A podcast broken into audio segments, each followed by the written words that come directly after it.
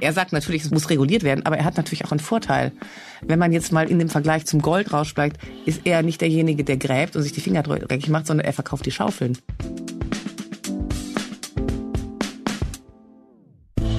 Herzlich willkommen zum Manager Magazin Podcast Das Thema. Mein Name ist Sven Klausen und heute möchte ich mal mit einem Zitat starten. Zitat Anfang. Es ist größer als der PC, es ist größer als Mobile, es wird größer sein als das Internet und das sicher bei weitem. Zitat Ende. Das Zitat stammt von Jensen Huang und wenn Sie den noch nicht kennen, dann sind Sie hier heute genau richtig. Und selbst wenn Sie schon mal von ihm gehört haben, dann sind Sie hier auch genau richtig. Denn Sie werden heute, so meine These, viel Neues über diesen Mann erfahren. Über diesen Mann, dessen Firma Media heißt. Und diese Firma, ja, die ist eben an der Börse inzwischen mehr wert als die 13 größten DAX-Konzerne zusammen. Und zwar inzwischen absolut, also als Summe 1,1 Billionen Dollar ungefähr. Und der Kurs von Nvidia hat sich seit Anfang 2023 rund verdreifacht.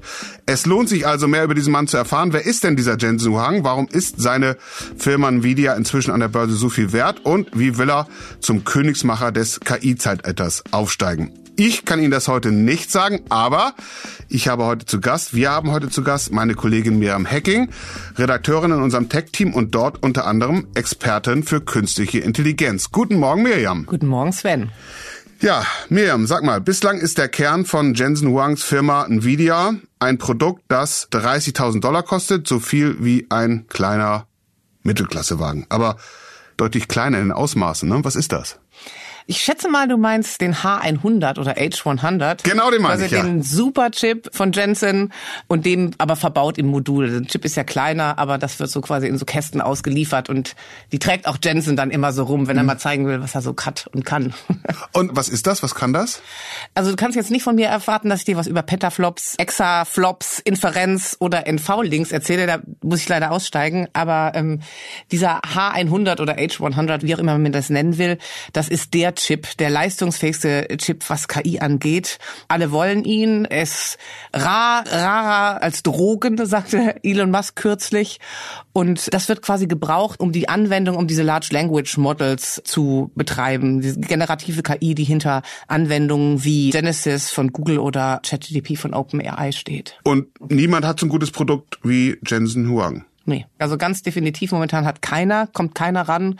Nicht die Googles, nicht, nicht alle, die, die versuchen da hinterherzukommen. Bei Tests oder sowas sind die meilenweit entfernt, immer noch. Also so eine Art Monopol, das heißt, das geht ja so einher damit, eine enorme Preismacht. Wie übersetzt sich das so in Sachen Umsatzgewinn? Im letzten Quartal alleine ähm, hat Nvidia 18 Milliarden Umsatz gemacht und 9,2 Milliarden Dollar Gewinn.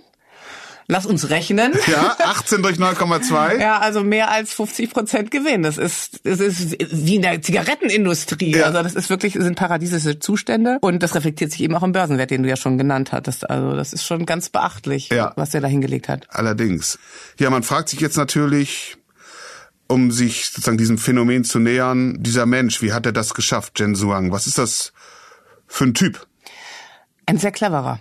Ja, offensichtlich. Also Hm. bescheiden im Auftreten. Ich denke, man kennt ihn ja mit seiner schwarzen Lederjacke und seiner grauen Föhnfrisur, aber der ist extrem klug und voll in der Sache noch dran. Also viele andere CEOs, die steigen ja irgendwann aus, was die technische Entwicklung angeht. Und er ist, wie hat es ein Mitarbeiter genannt, er ist eigentlich Produktmanager für alle Produkte und hat, glaube ich, 40 Leute, die direkt an ihn berichten. Also er ist sehr, sehr tief drin und sehr gut vernetzt und ähm, hat eben auch einen Kontakt zur Firma, wie, wie andere CEOs selbst in, in, in der Tech-Branche jetzt sie nicht haben. Also du kennst die Firma Nvidia natürlich schon länger, so richtig auf die große Bühne, größere Bühne ist die Firma und ist Jen Suhang ja so in den vergangenen Monaten gekommen, so vielleicht seit Anfang des Jahres. Ist jetzt schwer, müßig auch sich da festzulegen. Aber könntest du vielleicht so die Meilensteine kurz nochmal benennen, wie dieser Mensch mit seiner besonderen Art auch in der Technologie zu sein, ja, sozusagen in diese Position gelangen konnte? Das ist im Grunde genommen die Gründung von Nvidia. Es war 1993. Da sind die an den Start gegangen und dann haben die schon gesagt, haben die was gesehen, was die anderen nicht gesehen haben. Die haben gesagt, Computerspiele, 3D-Grafiken, das wird ein ganz großes Ding. Das gab es damals noch gar nicht. Aber die haben die Chips dafür entwickelt, hat sich natürlich auch weiterentwickelt und die haben das gesehen. Und als dann in den 2010er Jahren KI populärer wurde, würde ich mal sagen, in der, in der mehr angewendet wurden, da haben die gesehen, oh, unsere Chips, die wir quasi fürs Zocken entwickelt haben, eignen sich besonders für KI, weil da Parallelprozesse laufen. Beim Spielen willst du nicht, willst du keine Latenz, da willst du nicht, dass irgendwie was dauert. Und das haben die halt gekonnt. Und das ist quasi die super, das Superpower auch für die KI gewesen. Und da, das hat der gesehen, hat er sehr früh gesehen und ist da voll reingegangen. Und jetzt ist er der König der KI-Hardware. Also ja, war auch Hellsicht im Grunde genommen. Ja. Und mit diesem hohen äh, Gewinn hat er ja natürlich auch immer genug Geld, um dann in die Technologie zu investieren ne, und das weiterzuentwickeln. Ja, ja, ja. Der hat jetzt auch also die, wahnsinnig beschleunigt die Entwicklungszyklen und ist auch ein attraktiver Arbeitgeber, zu denen kommen auch die Leute. Also er hat sehr viele sehr alte Manager, die sind mhm. schon alle sehr, der hat jetzt quasi eher so ein Retirement-Problem, mhm. aber das ist eine Marke im internationalen Glanzes. Also ich glaube nicht, dass die Probleme haben werden, neue Leute anzuziehen und können auch gut bezahlen. Ja. es gibt ja das Bonmot, deine Marge ist mein Geschäftsmodell. Ich glaube, das ist von Jeff Bezos, dem Amazon-Gründer, bin mir aber nicht ganz sicher. Auf jeden Fall wird er damit immer in Verbindung gebracht. Jetzt die Marge, hast du gerade genannt, von Jen Zhuang, 50 Prozent, mehr als 50 Prozent, eine große Marktmacht. Das müsste doch eigentlich Nachahmer auf den Plan rufen. Also die Firma und diese Marktposition wird vermutlich Angriffen ausgesetzt sein. Ne? Ja, das ist, das kannst du so, davon kannst du ausgehen. Ja. So wie bei TSMC, also sind quasi der super ähm, marktbeherrschende, das marktbeherrschende Unternehmen. Aber natürlich gibt es Unternehmen, die daran wollen. Es wird noch dauern, wenn man mit Analysten spricht, bis sie quasi diese Leistungsfähigkeit erreicht haben. Wenn man sich jetzt Tests anguckt, da hecheln alle hinterher. Aber selbst du musst ja gar nicht die gleiche Leistungsfähigkeit haben. Die ganzen Cloud-Anbieter, AWS, also die Amazon Cloud-Tochter, Google, ähm, Microsoft, für die ist es halt sehr, sehr teuer momentan, diese Chips einzukaufen. Und ähm, dann versuchen die natürlich Lösungen zu finden, die für sie nicht so kostenintensiv sind. Eine Anfrage bei ChatGTP kostete, wurde jetzt mal kürzlich berechnet, 36 Cent eine Anfrage. Mhm. Also und wir haben das dann auch schon gedrosselt. Das ist einfach wahnsinnig teuer. Ich habe mit Managern gesprochen, die sagen, oh, es tut wirklich weh. Es wird sich auf lange Frist lohnen, mit Sicherheit, aber es tut weh. Und natürlich entwickeln alle von Amazon über Meta, Google, sogar OpenAI arbeiten an Chips, die quasi den Zweck, den sie für die Unternehmen erfüllen sollen, billiger und energieschonender erfüllen. Und das versuchen Sie selbst zu entwickeln? Ja, das, die entwickeln mhm. sie quasi und lassen sie dann fertigen bei TSMC, mhm. so wie auch Jensen Huang seine Chips bei TSMC fertigen mhm. lässt. Ja. Müssen wir noch vielleicht sagen, TSMC ist? Der taiwanesische Chiphersteller, der für alle von Intel über über Apple äh, die Chips entwickelt und da weltweit führend ist und technologisch ganz weit vorne und alle, fast alle in die Tasche steckt. Mhm. Also eine enorm äh, machtvolle äh, Marktposition, die jetzt aber angegriffen wird von Namen, die du genannt hast, die alle auch nicht unter Mittelknappheit leiden. Wie reagiert denn Jensen Huang darauf? Er reagiert schon, glaube ich, schon sehr lange. Also mhm. der, der weiß das. Wir haben ja gerade schon besprochen, wie, wie weit er in die Zukunft guckt. Und das hat er natürlich auch gesehen. Und hat jetzt quasi schon, baut schon an anderen Geschäftsmodellen, die diese Machtposition, die er momentan hat und dieses Geld, was er hat, quasi in die Zukunft bringen, dass, dass es auch in Zukunft weiter funktionieren kann und baut zum Beispiel gerade ein Cloud-in-Cloud-Geschäft auf, mhm. mit dem er das dann quasi in die nächsten Jahrzehnte gut weiterfahren will. Da würde ich dich mal bitten, das äh, noch ein bisschen zu erklären. Also was eine Cloud ist, glaube ich, das wissen unsere Hörerinnen und Hörer inzwischen. Was ist denn eine Cloud in der Cloud? Das ist eine neue Erfindung von Jensen Huang. okay. Weil die anderen könnten das nämlich, ja. glaube ich, auch nicht. Also der nutzt seine Geschäftsposition aus und verkauft wie gewohnt seine Hardware an die großen, an AWS, also die Amazon Cloud-Tochter, an Google und an Microsoft. Aber er mietet sie dann zurück. Mhm. Also quasi ein Sale in die Leaseback-Geschäft. Er verdient es einmal durch den Verkauf mhm. und dann mietet er sich quasi einen Bereich zurück und macht darin seine eigene Cloud auf, die genannte DGX Cloud. Und in dieser Cloud verkauft er quasi nochmal Dienstleistungen. Das kann ich vielleicht konkret machen an dem Beispiel von SAP. In dieser Cloud arbeitet er zusammen in, in einer KI-Fabrik, so nennt er das. Er arbeitet er quasi für SAP einen Co-Piloten. Das sind diese KI-Assistenten, die später dann den Nutzern von SAP dabei helfen sollen, die Software von SAP möglichst günstig und möglichst gut zu verwenden. Und das haben die anderen, das haben Konkurrenten haben das schon und das braucht man im Grunde genommen. Ohne so einen Co-Piloten ist man nicht wettbewerbsfähig. Und das macht SAP jetzt auch. Und da die ja quasi noch nie, noch nie einen Co-Piloten gebaut haben, aber Nvidia sehr viel Erfahrung hat, die Software hat und die Hardware auch, kommen die quasi zu, zu Wang, zu Nvidia und sagen, hier, komm, lass uns zusammen diesen Co-Piloten erarbeiten. Und er, er ist quasi die, er nennt das selber Foundry. Mhm. Das ist also ein Dienstleistungsgewerbe quasi, in dem er etwas fertigt für SAP, diesen Co-Piloten fertigt, den SAP dann benutzen kann, um seine Dienste besser mhm. zu machen. Ich glaube, ich habe es verstanden. Also vielen Dank. Ich kann es ja nochmal vielleicht mit Analogie versuchen. Also Amazon, und korrigiere mich gern, wenn ich da falsch liege, natürlich Amazon zum Beispiel über die Cloud-Tochter AWS stellt halt wie so eine große, jetzt kommt der Versuch einer Analogie, Kfz-Werkstatt zur Verfügung und er sagt, er mietet sich da was, ein Teil davon und sagt, kommt mal her, aber ich mache jetzt nicht nur Reifenwechsel, sondern ich kann ganz besondere Sachen mit deinem Auto machen, zum Beispiel, die die anderen nicht machen genau. können. Ungefähr oder die, so. die, die, hm. die, die sie besser oder spezialisierter machen können. Mhm. Und der Grund, warum die Cloud-Konzerne ihn reinlassen, jetzt mittlerweile auch selbst AWS, die quasi ja die führenden mhm. sind.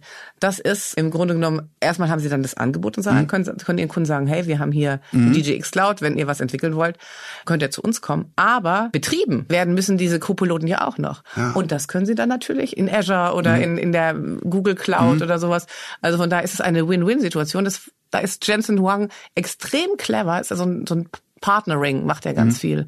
Und das ist sowas, da hat er, verdient er gut, weil er quasi nicht nur Hardware macht, sondern Software, ist sehr viel margenträchtiger, ist ein sticky Business, eine mhm. SAP oder sonst irgendwas. Mhm. Wenn die einmal den Co-Piloten bei denen entwickeln lassen, drehen die sich nicht um und sagen, okay, wir gehen jetzt woanders hin, mhm. sondern die, die sind da drin. Aber hier Nadella, Microsoft-Chef und mhm. die ganzen anderen sind auch zufrieden, weil die machen auch Geschäft. Mhm. Also es ist eine Win-Win-Situation. Mhm. Hört sich interessant an. Ähm, die Frage ist, hat der Jensen Huang denn jetzt überhaupt alle Werkzeuge, alle Technologien, die er braucht, um genau dieses Angebot dahinzustellen? Wir haben über den H100 gesprochen, also diesen Chip hat er, aber so einen Co-Piloten zu entwickeln? Hat er alles da an Kompetenten oder muss er sich was dazu kaufen? Wie macht er das? Also er kauft sehr viel. Mhm. Er hat auch schon da viel, viel gekauft, aber ja, er hat die Kompetenz da und mhm. er kauft auch weiter ein. Also er, er hat sein Hardware-Business, womit er quasi angefangen hat, hat er schon vor vielen Jahren ausgeweitet auf Software-Business. Accelerated Computing nennt er das. Also im Grunde genommen, du hast den Chip und es wird aber auch die Software dazu entwickelt und es wird alles aufeinander abgestimmt, damit alles noch besser funktioniert und besser ist. Also das hat er schon lange und diese KI-Fabriken, das ist jetzt so die neue Idee, damit geht er jetzt momentan hausieren. Aber parallel zu diesem Cloud-in-Cloud-Business, von dem wir gerade sprachen, investiert er auch ganz massiv in KI-Startups. Mhm. Er hat im, letzten Quartal, hat er, in den letzten drei Quartalen hat er, glaube ich, knapp 900 Millionen Euro für Unternehmen oder Non-Affiliates ausgegeben. Mhm. 35 Deals in diesem Jahr. Also die sind quasi aus, wie Kai aus der Kiste jetzt gekommen. Wenn du mit Wagnis Kapital sprichst, die sagen, oh, die sind jetzt überall. Die sind mhm. bei jedem KI-Deal dabei und kaufen sich da ganz strategisch ein. Und gewohnt, wie Wang das macht, macht er das ja quasi fast schon maschinell. Der hat jetzt kein Wagniskapital-Arm, ist jetzt kein Sequoia geworden, sondern hat sich jemanden eingekauft eingekauft, der das sehr gut kann. Der hat das schon für Oracle und HP gemacht. Und äh, den hat er jetzt eingekauft und er, er geht oft Huckepack mit anderen, also mit irgendwelchen ähm, Finanzinvestoren oder jetzt beim im Fall von Alif Alpha, dem deutschen KI-Startup, ist er mit Intel zusammen Huckepack gegangen. Also es ist alles hochautomatisiert und hat einfach eine Dimension angenommen. Die FT hat kürzlich geschrieben, sie sind jetzt der größte oder einer der größten KI-Investoren.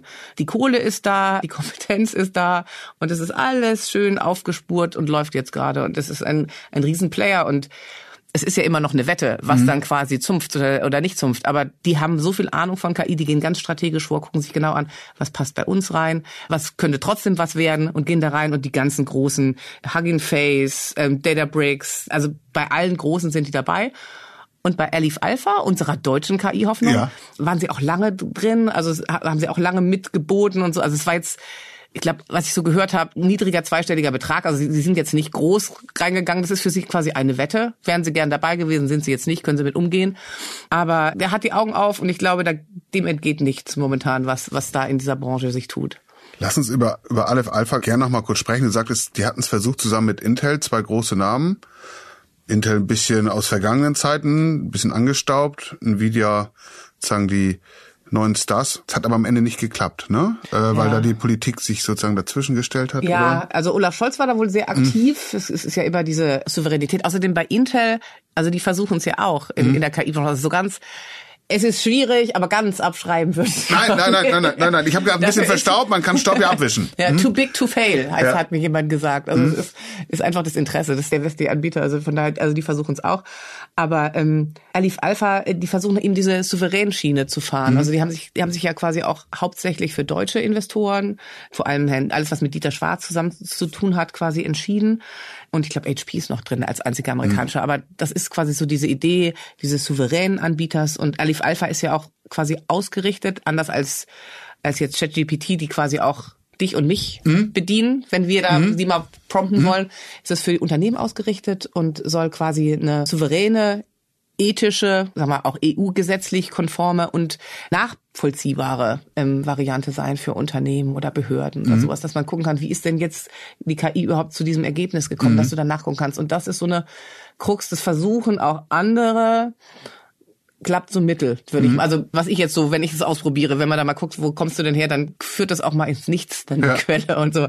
Also es wird spannend sein, das zu beobachten, wie das geht. Aber das ist so quasi die Idee und da ist auch Olaf Scholz und Habeck versuchen quasi jetzt auch hier so einen europäischen Gegenspieler aufzumachen. Aller Ehren wert, wobei, wenn man hört, welche Summen Nvidia zur Verfügung hat und mitbekommen hat, was da jetzt in Aleph Alpha da reingeflossen ist, wird echt schwierig, ne? Ja, auch in andere. Aber Ja. es ist ja schon mal gut, dass man es versucht. Ja. Also es ist es ist wirklich die Frage. Also ich glaube, es ist momentan so eine Wette von vielen, Mhm. wenn man mit Investoren oder mit Leuten, die sich aus der Branche, die sagen alle, ja, kann sein, Mhm. aber es ist momentan auch noch so, dass dass die Sprünge enorm sind. Mhm. Also momentan sind sie, glaube ich, jetzt nicht ähm, der Leading Pack, Mhm. aber dann kommt das nächste und dann ist es wieder viel leistungsfähiger und we will see. Zurück zu Nvidia. Du hast geschildert, sozusagen, was die alles haben. Diese, ja, konkurrenzlosen Chips, dann diese Spezialcloud für KI, dann kaufen die sich Spezialdienste dazu, also Kompetenzen.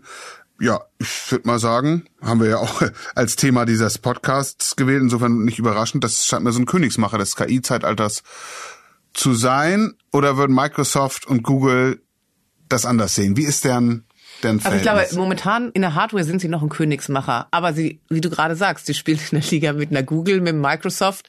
Und das ist so ein, so ein Frenemy-Verhältnis. Der eine kann nicht, der andere kann nicht ohne den anderen. So eine delikate Balance. Und das ist immer interessant zu beobachten, wer dann wen wo reinlässt und wie sie zusammenarbeiten. Und ähm, allein die Tatsache, dass sie sie reinlassen. Also sie spielen da schon jetzt oben mit. Und ähm, mal gucken, wie dann dieses Geschäftsmodell läuft. Aber wir haben schon ein paar Mal recht gehabt mit Ja. ihren Wetten. Werden wir sehen. Der Jensuan guckt ja sehr, sehr in die Zukunft. Du hast es ähm, gesagt und ist damit jetzt in den letzten Jahren wirklich exzellent gefahren.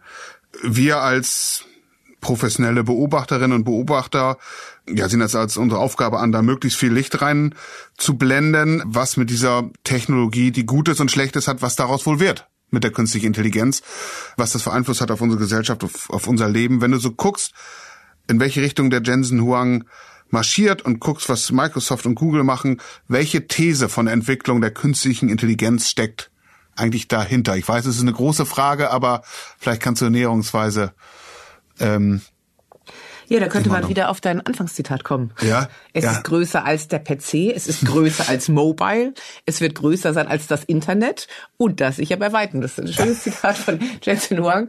Also das wird riesig und Mhm. wenn man ihm glaubt, sind wir quasi erst am Anfang. Es gab jetzt diese erste Phase mit diesen Off-the-Shelf-Startups nennt man das, also quasi die Sachen, die du dir einkaufen kannst, die Startups, die die Dienstleistungen produzieren. Und jetzt kommt quasi die zweite Welle, wo jetzt diese Co-Piloten an den Start kommen, diese Assistenten. Wir sprachen gerade SAP an, Microsoft hat's schon, also es, es werden sehr viele Unternehmen werden diese cleveren Assistenten anbieten. Und er sagt dann, und die ganz große Welle kommt dann erst, wenn quasi die ganze Industrie auch KI nutzt. Also er ist sehr bullish, würde man in unserem, Ja. in, einem Kontext sagen. Also ja. verstehen, es wird größer quasi als alles, das wir, diese Generation, die jetzt lebt, in Sachen Tech bislang erlebt hat. Jetzt ist ja die Frage, wird's größer gut oder wird's größer böse? Und damit verbunden eine sehr europäische deutsche Frage, aber äh, fühle ich mich persönlich auch wohl mit, dass wir uns hier immer stellen, die Notwendigkeit, das zu regulieren und einzudämmen. Ne? Hat jemand wie Jensen Huang, der ja auch eine Verantwortung hat mit dem, was er da an Geld und Technologie zur Verfügung ja sich selbst gestellt hat, was er sozusagen unter seiner Macht hat. Sieht er eine Notwendigkeit, das zu regulieren? Hat er dazu eine Einstellung? Ja, natürlich. Mhm. Er sagt natürlich, es muss reguliert werden. Aber das sagen ja alle. Es ja. ist immer nur die Frage, wie viel reguliert wird und ja. ob es dann weh tut. Aber er sagt natürlich, es muss reguliert werden. Aber er hat natürlich auch einen Vorteil. Wenn man jetzt mal in dem Vergleich zum Goldrausch bleibt, ist er nicht derjenige, der gräbt und sich die Finger dreckig macht, sondern er verkauft die Schaufeln. Mhm. Und da bist du fein raus. Ja, auch da in einer wirklich ähm, ja, komfortablen Situation. Wir sollten uns den Herrn, glaube ich, weiter genau angucken. Miriam, oder? Das werden wir sicher machen. Das werden wir sicher machen, genau. Vielen Dank, ich habe viel gelernt heute Morgen. Sehr gerne, es war mir eine Freude mal wieder. Das war der Manager Magazin Podcast Das Thema. Wenn Sie noch klüger werden wollen zum Thema künstliche Intelligenz und Azure sein wollen bei weiteren Tech-Trends, dann empfehle ich Ihnen sehr herzlich ein Abo des Manager Magazins, sei es digital, sei es in Print. Sie finden sämtliche Angebote bei uns in der App oder auf der Website und natürlich auch in den Show Notes. Miriam Hecking, Sven Bergmann, Mareike Larissa Heinz und Luca Ziemek, die diese Folge für Sie produziert haben, und ich, wir bedanken uns ganz herzlich für Ihre Aufmerksamkeit und dass Sie heute unser Gast waren. Ja, und wir freuen uns, Sie am kommenden Freitag wieder hier bei uns begrüßen zu dürfen. Bis dahin, bleiben Sie gesund, bleiben Sie optimistisch, genießen Sie schöne Feiertage und machen Sie etwas aus Ihrer Zeit.